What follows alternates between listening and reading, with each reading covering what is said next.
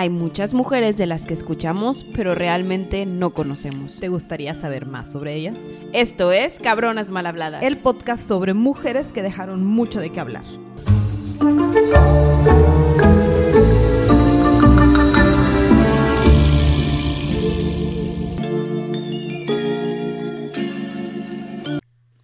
México's on the house. Al fin.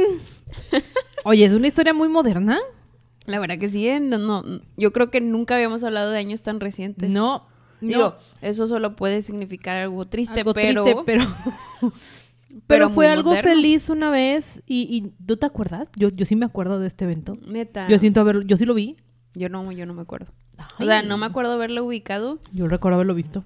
Este, sé que existió porque sí en las noticias escuché el nombre, pero así como que todo lo que investigué, o sea, ¿cómo transver, transvergamos? Sí, Sí. sí, transvergar. Transversar. Transversar, gracias Gaby. Eh, sorry mamá. ¿Cómo, ¿Cómo toda esa palabra que dijiste para no contar la historia? O sea, ahorita en el inicio. Sí, sí, sí, sí. para que no digamos todo lo que pasó. Todo, todo lo que dijimos. Pero a mí lo que más me impresionó es que no sabía la mitad de estas cosas. La verdad Creo que era muy pequeña. Y, y al final todo era muy público y cuando lo estaba leyendo era como no me enteré de esto si tampoco estaba tan chiquita como para no enterarme. Pero muy bien, como sabrán. Vamos a hablar ahora, casi no hablamos de deportistas, Ujú, pero hoy vamos a hablar de una deportista aparte mexicana, aparte con un título de primera mujer en algo, Ay, qué emoción. Soraya Jiménez. Sí. Porras infinitas. Que sí las escuchó. Bueno, Soraya Jiménez Mendevil nació el 5 de agosto de 1977 en Naucalpan, Estado de México. Es correcto. Sus papás eran José Luis Jiménez y María Dolores Mendevi- Mendívil. Eh, la realidad es que vi un documental y se veían muy buenos. Ay, sí, Como que- la mamá. Sí. Como que típicos papás de yo te voy a apoyar en lo que quieras hacer, mija. Bueno, hay que, hay que aceptar que el papá, te- el papá tenía lo suyo, Tenía pero sus dudas, llegamos. pero al final ya se compuso. Sí, al, al contrario, al final ya la regañaba. Pero bueno, ya, ya llegaremos a, esa- a ese Ajá. momento de la historia. La infancia de esta jovencita que tenía una hermana gemela que se llamaba Magali Jiménez. siempre vivió rodeada de deportes. Como que los papás decían, yo para educar a mi hijo, lo esencial es el deporte. Entonces la metieron desde badminton hasta natación. Lo Y- intentó todo. Sí. Y en lo que se quedó en sus primeros años fue básquetbol, junto con su hermana que también resultó ser muy buena en el deporte. Fueron de hecho seleccionadas para la Selección Nacional de México. Este, que decía, en, en un documental decía, no hombre, mi hija estaba bien chaparra, pero ah, qué bien lanzaba la pelota, Ajá. ¿no? Decía el papá. El papá también decía, de, creo que un- uno de los tíos decía, pues es que uno tiene que escoger el deporte de acuerdo a su tamaño, ¿no? Y el básquetbol es para gente alta y pues ella no era muy alta, pero, Pero era pero, muy le, buena. pero le hacía muy bien al deporte, ¿no? Y también en este punto me la describen como una niña muy tierna y amable, así como que ayudaba mucho a la gente, no se metía en conflictos, ella estaba muy interesada en hacer su deporte y consumir su energía. Sí, y al principio también decían que era un poquito introvertida al momento de conocer a la gente, muy a diferencia de su hermana, que era la extrovertida, que suele suceder con gemelos, ¿no? Hay uno muy extrovertido y uno muy introvertido. Este, bueno, total, en un... También mientras... Y aquí estaban chiquitas, que tenían menos de 10 años. Imagínate, Ah, sí. seleccionada nacional como a los 8 Sí, ya sé. y luego juvenil como a los 11. Ajá. Y en uno de los eventos, se, pues en, en uno de los juegos de básquet, se lastima y la mandan al gimnasio a hacer rehabilitación. Y aquí es donde conoce a Nacho Fuentes. Nacho Fuentes era el entrenador físico del momento y creo que todavía entrena a gente porque Sí, creo que todavía trabaja por pues, ahí. esto fue en 1970 y o sea, en los 80, 90, ¿no? Sí, y está cerca de atletas de alto rendimiento. Y le empezó a dar mucha curiosidad porque de- la lesión fue en la rodilla específicamente. Entonces fuera de, pues vamos a echarle la mano para que haga más fuerza en la rodilla y obviamente la fuerza del cuerpo, del- de, la pierna completa para poder apoyarla. Y de repente empezaron a darse cuenta que esta criatura tenía talento para otra cosa. Sí, o sea, su ideal, su idea para fortalecer la rodilla pues era carga pesas, ¿no? O sea, pues empieza a fortalecer poquito a poquito, vamos subiendo más y más.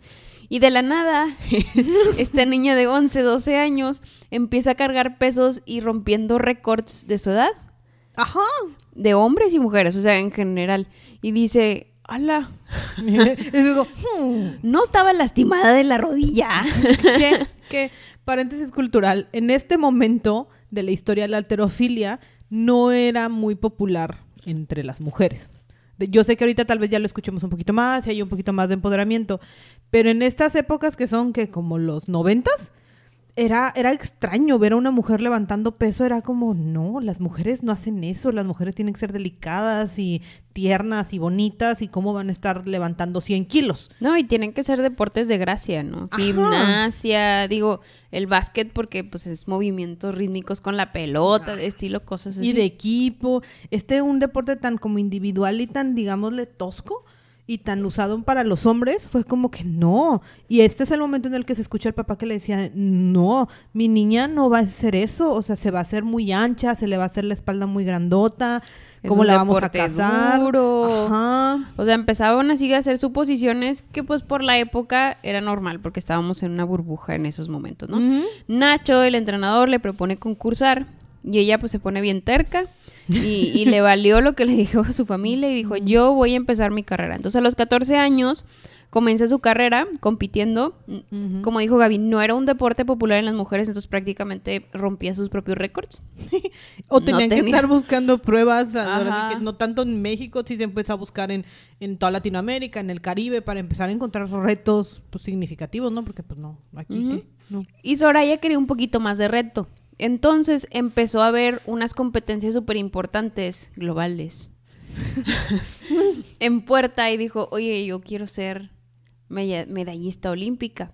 Y, y es cuando entra también en puerta su tío Manuel, Casual que tienes un tío medallista que olímpico. se llama Manuel. Ajá. Porque todos los tíos... Todos los tíos- Yo, todos- ten- yo tengo un tío Manuel, tú Yo tienes no un tengo un tío tío Manuel. No tienes. Pe- Sí tengo un tío Manuel, perdón que no te recordé, pero, pero según yo no. Así directo no.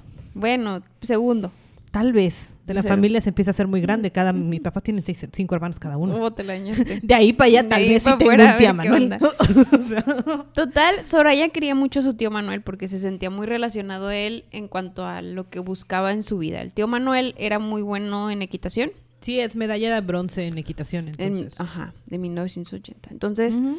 Pues le empezó a decir, oye tío, pues es que yo quiero ser como tú, de pásame contactos para ver a quién puedo, a, a quién le puedo hablar para empezar a meter en esos campos de o en esos ámbitos de los Juegos Olímpicos, este, ser, pues participar para México, ¿no?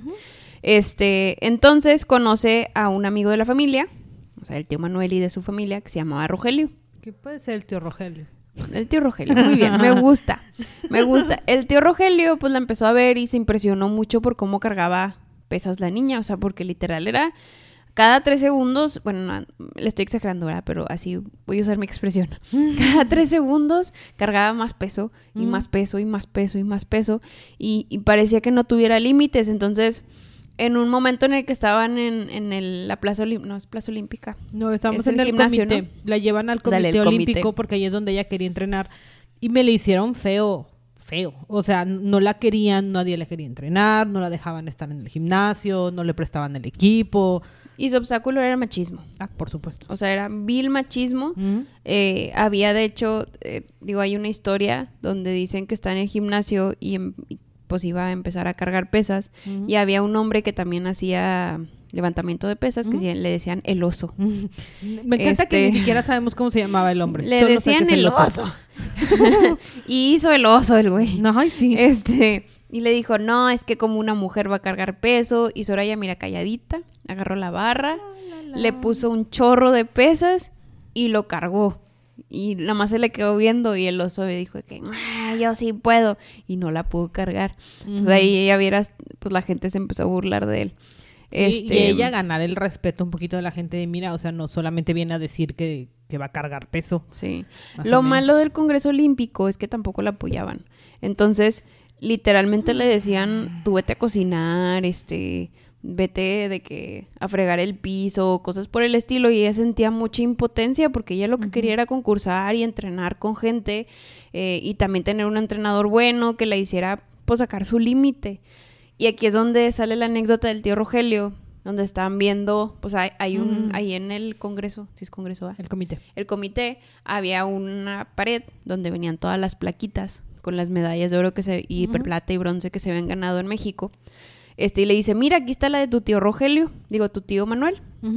Y dice Soraya, y en pocos años, ahí vas a ver una mía, pero no de bronce, de oro. Y ya quédense con eso. O sea, esa mujer era pura motivación. Y yo creo que no es que apoye el machismo de ninguna forma, pero era tanto el coraje y tanto el querer probar que estaban mal y que iba a poder hacer algo al respecto que le metió muchísimas más ganas. Y yo creo que eso le ayudó bastante, ¿no? Como a autosuperarse. Sí, claro. Habló con el tío Rogelio y juntos hicieron con el tío Rogelio. con Rogelio, el amigo de la familia. ya se me quedó por Ya es el tío Rogelio. y empezaron a hacer una carta.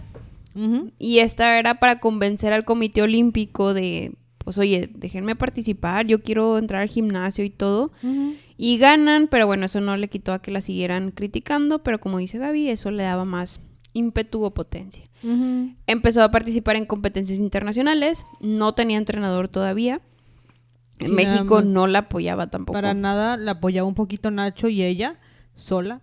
Y lo más fuerte es de, de un papá, tal vez sí machista, que decía, no, mi niña no va a hacer eso, a ser el principal este, financiador, o sea, el único que daba dinero para pagar viajes, para pagar gimnasio, para pagar equipo, todo lo que la niña necesitara. Yo creo que le vio las ganas y el potencial en sus ojos y el decir, nadie me va a decir qué hacer más que yo. Que pues como papá te quede, no, me, pues yo voy a apoyar a mi hija pues porque... le creo, ¿no? Porque anda con todo en esta parte. De hecho, el papá en ese entonces trabajaba en unas oficinas que tenía un loguito de un dragón en la puerta. Y una vez que Soraya fue, le dice, papá, yo quiero que ese dragón me represente. Porque pues es como que fuerza, vitalidad y así, ¿no? Muchas cosas. Y el papá también inteligente que tuvo la buena idea. Claro, el papá va con su jefe, don Oscar, porque no sabemos los apellidos, nomás los nombres. Don Oscar, y, y don Oscar queda tan impresionado con videos que le enseñó de Soraya y con cómo Soraya se desenvolvía sin entrenador y ante las críticas y todo, que le dice, ¿sabes qué? No solo puedes usar el dragón, sino que también te voy a dar dinero y te voy a patrocinar. Entonces, de no tener nada, ya tenía un logo.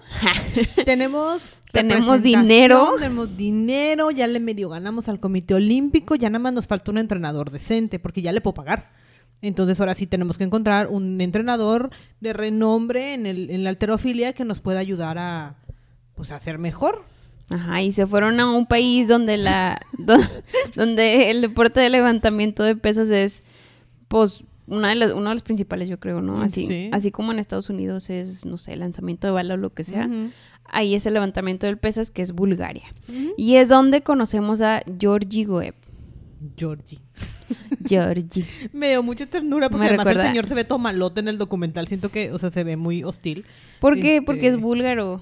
Pues sí, o sea, ese Tiene como que, según ya, ya son bien estrictos con todo lo que hacen. O sea, si son buenos en matemáticas, hmm. eres bueno y a eso te vas a dedicar y vas a dedicar tus ocho horas del día a las matemáticas y todo eso. Sí, de hecho, él tenía su propio método, el método búlgaro, que en parte era lo que se dedicaba, o sea, está enfocado completo y totalmente en la disciplina y en que no hay distractores y estamos aquí para hacer bien el trabajo una y otra vez y nada más. De hecho, en, el documental dice, dice, o sea, Navidad, ¿qué es eso?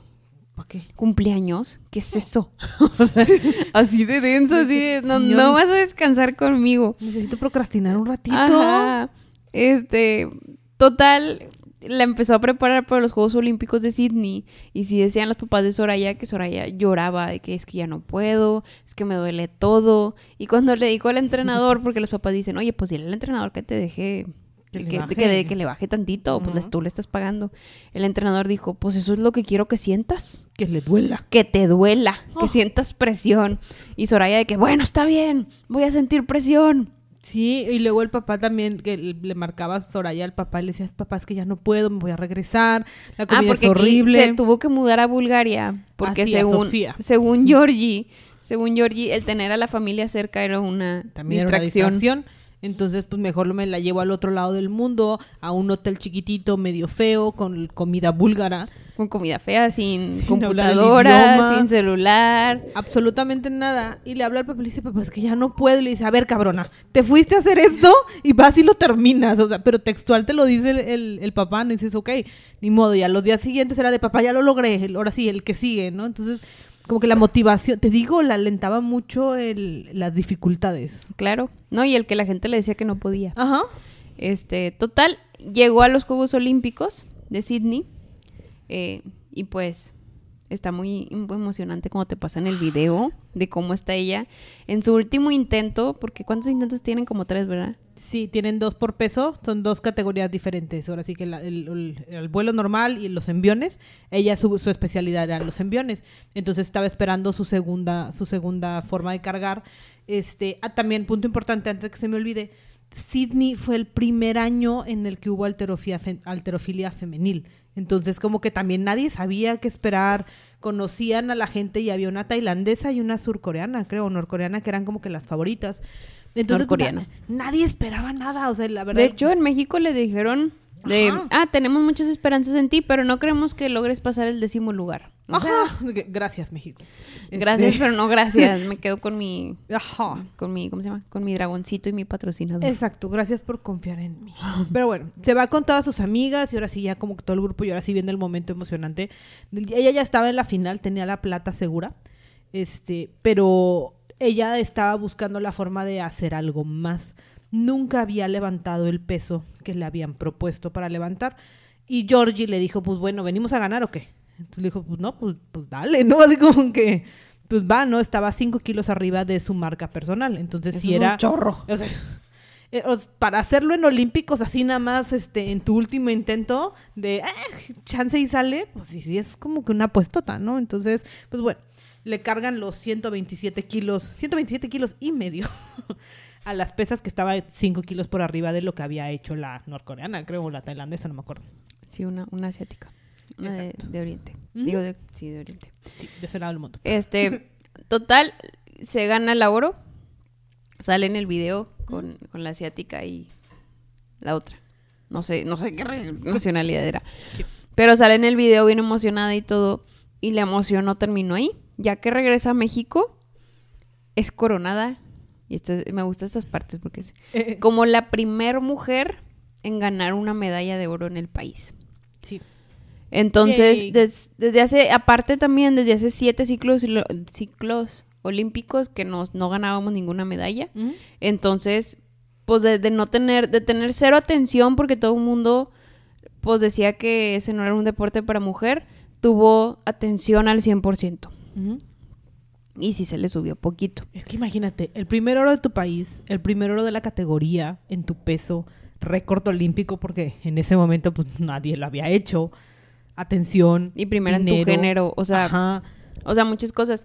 Y la verdad es que sí decían, o es muy común que un deportista al momento de ser exitoso se pierda en el camino mm. de la fama y de que pues estás en el centro de atención y todo el mundo te invita a todo y tenemos alcohol, tenemos fiestas, tenemos drogas, tenemos muchas cosas. Entonces a Soraya le empezó a gustar mucho la fiesta.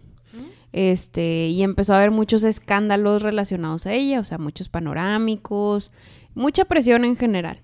Total, para julio del 2002 dio positivo en un antidoping. Que luego dicen que no era cierto ni nada, pero pues ya estaba como quiera el lema dicho, entonces la gente ya la veía mal de cierta manera. La reputación ya, ya, había quemado su reputación. Sí, imagínense, tenemos una chava de veintitantos años que está demasiado estresada porque no puede cumplir con las expectativas de su país que antes la repudiaba. Entonces toda esa afán de no puedes, no puedes, no puedes, ahora era un de, ay, no te mereces no te lo mereces o qué te pasa o por qué le haces eso, ¿no? Y lo que pasa mucho de no lo puedes replicar, o sea, fue un accidente, fue error de principiante, cosas así, ¿no? Entonces, ella tenía que cargar con toda la presión del país, o sea, porque ni siquiera era de su familia o del estado, era el país completo y hasta de un deporte.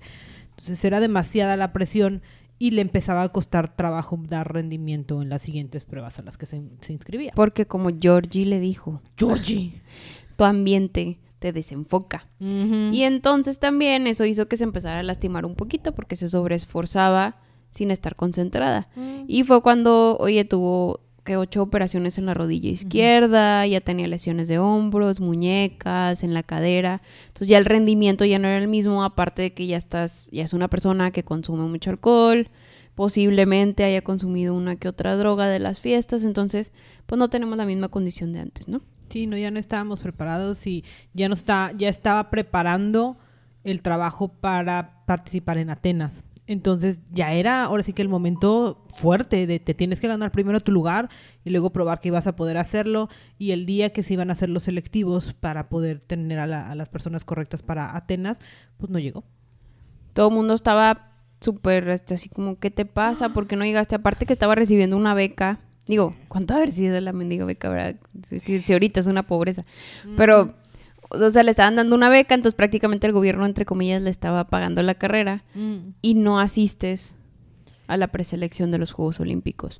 Los papás ya desde hace rato que la, veían medio apagada, como que le dolía todo, como que no tenía el mismo rendimiento y le decían, oye, ya retírate, pues ya, ya o sea, ya cumpliste, ya te ganaste una medalla de oro, relájate, tranquilízate, no pasa nada, total, no se presenta y pues esto ya es como un me retiro. Básicamente sí, en ese momento sí, sí, lanza el comunicado de hasta aquí llegamos, o sea, este es el retiro oficial y también 14 cirugías después, yo creo que sí ya era... Era este, necesario. Ya era prudente decir, un, tal vez mis rodillas no van a ser las mismas de antes, pero vamos a seguir con nuestra vida y vamos a estudiar una carrera y a prepararnos para, pues porque tenemos veintitantos, o sea, está en chiquita. Sí, digo, lo intentó. Eh, la verdad es que ya estaba en una medio depresioncilla y vamos a ver que después eh, posiblemente fue por algo físico que le estaba sucediendo, pero eh, pues intentó estudiar que negocios, que era abogada, también creo que decían, y como que no se hallaba. Este, también dice, bueno, abro un restaurante o abro otro tipo de negocio, pero nunca, nunca se halló. Total, al final entre la depresión y el de que ya no podía hacer lo que le gustaba, que era pues el levantamiento de pesas, este, se vuelve budista. Seis años de, de budismo y la verdad, el budismo trata de entender un poquito, pues las cosas pasan para que te afliges por cosas por las que no tienes el control. Me le ayudaría mucho a mi ansiedad, pero algún día. Este, que puedas soltar el peso y la carga que implica ser quien eres y la vida y la reputación que tienes. Entonces, sus amigas de la época, creo que hay una amiga que sí menciona de le fue muy bien, o sea, fue el mejor, la mejor época que tuvo, estaba muy tranquila, se alejó del ojo público, no tenía, tenía idea de dónde en el país estaba, entonces era una persona normal y feliz. Se reactivó en salud, este, y así un día de la nada, después de esos seis años, fue con su familia. Y la veían medio extraña, pero pues la veían normal. O sea, como que la misma pues Soraya alegre de siempre y tranquila. Eh, y les dio un regalo a todos y les dio un speech de que, oigan, los quiero mucho, todo ese tipo de cosas. Este, y al siguiente día, tristemente, pues no contestaba el teléfono ni contestaba su puerta y la encuentran en su departamento muerta. Dicen que fue por un paro cardíaco. Digo, tenía apenas 35 años de edad. Este. Digo, había tenido muchos problemas. Un poquito años antes había tenido influenza y había perdido un pulmón. Entonces su cuerpo sí estaba sobrecargado, ¿no? Eventualmente su hermano menciona que tal vez tuvo un tumor en el cerebro. Que ella sabía. Ajá, que, que solo ella sabía y que era parte de las cosas que la afligían y el por qué como que en parte también se fue a despedir.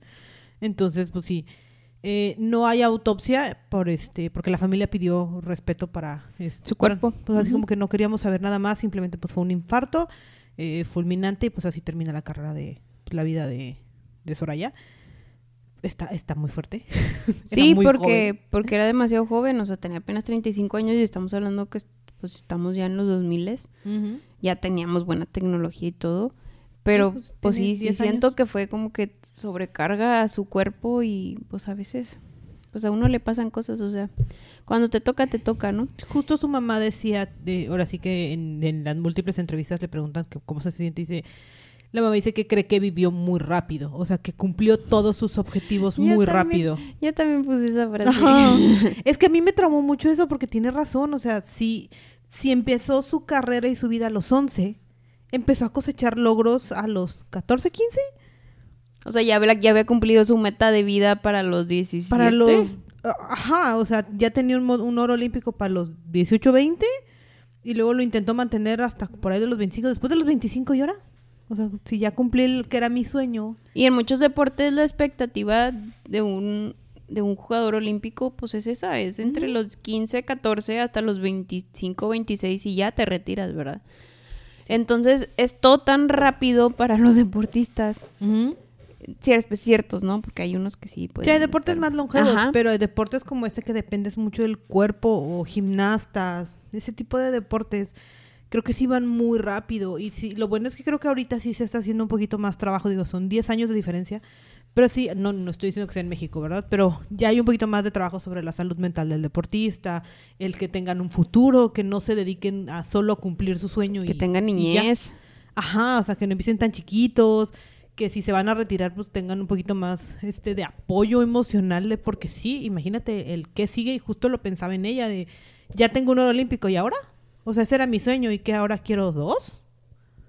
O sea, No, y se nota cuando empezó a caer como que en la depresión de un, oye, dediqué todos mis inicios de o sea, lo único que sé hacer es entrenar, ajá, porque es a lo que se dedicó en su niñez, y lo único que sé hacer es cargar más y más y más y más, que el cuerpo tiene su límite, o sea, Ujú. no vas a poder cargar 500 kilos más en algún punto porque tu cuerpo sí, llega hasta cierto punto. los huesitos. En- Sus Los- huesitos. sus huesitos. Entonces, imagínate haber llegado a tu cúspide de vida, A los veintitantos. por eso te deprimes. Ah, Por eso hace mucho sentido, por tengo me gustó tanto la frase de vivió muy rápido, lo cumplió todo muy rápido, que pues ya, o sea, gracias. Sí.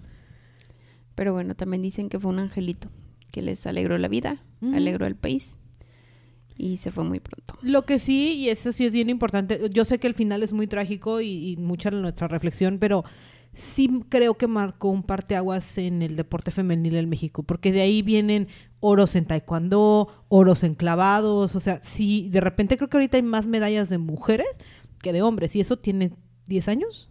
Sí, sí, sí. O sea, de que llegó la primera, tiene 10 años. O sea, sí impulsó a muchas niñas a decir, ¿quieres ser taekwondoín? Dale, no te dejan, no importa.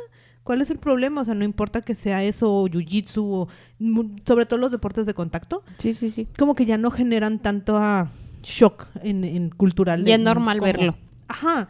Entonces está padre, ah, de cierta forma, tratar de recordarla así, como una mujer que trató de cambiar al Comité Olímpico, que trató de, y si ponemos un poquito más de atención de la salud mental es importante, ayuda a los deportistas. La CONADE sí tiene que hacer algo más por ellos. Y el mundo también, o por ejemplo, ¿te acuerdas de casos como de... Hay una gimnasta ahorita, Alexa Moreno, creo que se llama, que el internet la bulleó un montón nada más porque le dieron ganas de bullearla. Es como, respeten, o sea... O también está la gimnasta que ya está grande. ¿Cómo se llama? Hay ¿México? una- sí, una mexicana que ya está muy grande. O sea, ya está muy grande para el deporte, no porque esté grande de edad. Pero ya tiene como 30. Porque pues yo tengo 30 veces. Toda una adulta. O sea, pero para el deporte todas tienen 15, 14 y- Sí. y, ella sigue compitiendo y sigue ganando cosas, entonces... Sí, no es y es complicado. criticada y bulleada, pero pues es que, te digo, lo malo es que al momento de ser deportista y de ponerte en esos ambientes de olimpiadas y todo, eres ojo público, entonces pues literal a eso te estás comprometiendo, ¿verdad?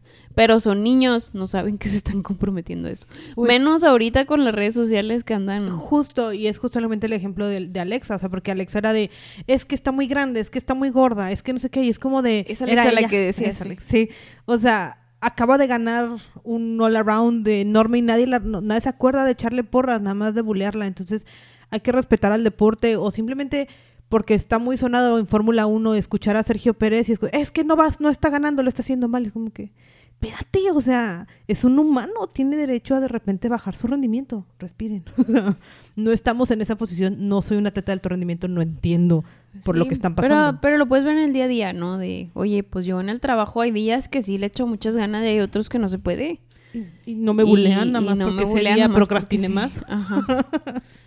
y bueno, Pero bueno, nos hace reflexionar. A mí me hizo reflexionar mucho esta historia de... reflexionamos como quin- 10 como 10 minutos. Reflexionen con nosotros. Respetemos a la gente que se dedique a ese tipo de cosas. No, es complicado. Y Pero bueno, aquí les dejamos este capítulo de Soraya Jiménez. Esperamos les haya gustado y pues impulsamos un poquito a que conozcamos más a nuestros deportistas mexicanos, les echemos porras y en los siguientes Juegos Olímpicos los sigamos. París. Ay, ya casi. Mm. Excelente. Bueno, muchas gracias a todos y nos vemos a la próxima. Bye.